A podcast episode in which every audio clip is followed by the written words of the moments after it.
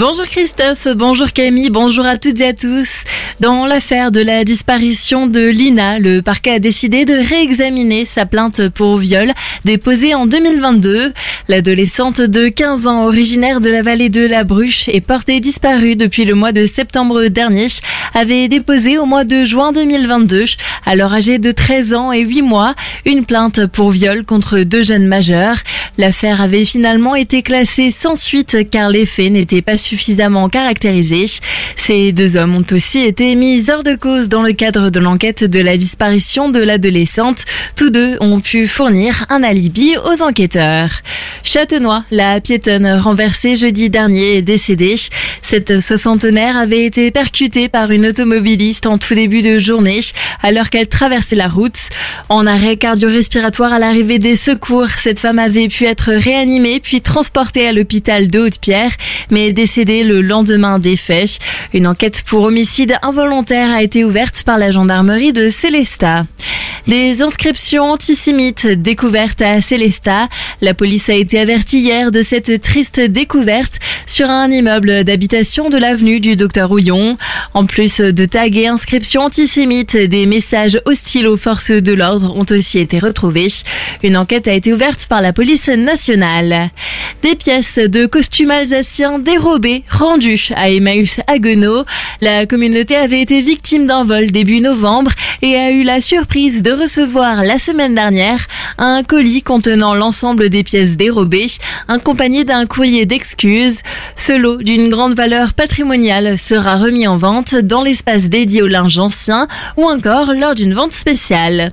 Des collégiens sensibilisés aux gestes qui sauvent, des élèves en classe de 4e du collège de Drusenheim vont bénéficier ce matin d'une séance d'initiation proposée par les sapeurs-pompiers du Barin en partenariat avec les assurances du Crédit Mutuel. L'objectif de cette action menée par la collectivité européenne d'Alsace est de familiariser les adolescents avec les professionnels de santé et de secours, connaître les numéros d'urgence, passer un message d'alerte efficace ou encore secourir les victimes et les tiers. C'en est déjà terminé pour l'expérimentation du chemin de Sainte-Croix à Colmar. Depuis la semaine dernière, la circulation à sens unique avait été temporairement mise en place, mais face au retour de la population, Eric Stroman, le maire de la ville a fait machine arrière. 86% des personnes ayant participé à une consultation en ligne sur la question se sont opposées à cette mesure qui a eu pour effet le report des flux de circulation et des nuisances dans les rues des alentours. À Colmar, toujours, c'est un rendez-vous qui vous attend du côté du Parc Expo ce week-end. Pour sa 46e édition, le salon Formation Emploi Alsace invite à la transformation vendredi et samedi de 9h à 18h. Ce dernier sera dédié au métier, au recrutement, à la formation, à l'orientation et à la création d'entreprises sur les cinq halls du Parc Expo. Valérie Sommerlat, commissaire du salon, détaille le programme. Le public alsacien va pouvoir rencontrer 350 euh, exposants, donc c'est vraiment un lieu où toutes les ambitions peuvent trouver euh, des solutions concrètes. Une euh, nouveauté aussi cette année, enfin qu'on propose déjà depuis trois ans, mais qui est très très utile, c'est l'espace conseil.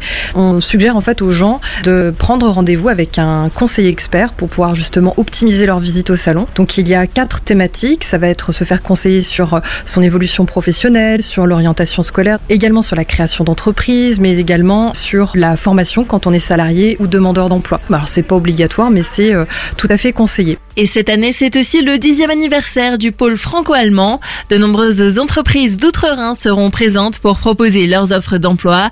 Vous pouvez retrouver toutes les informations sur le site sfe-alsace.com.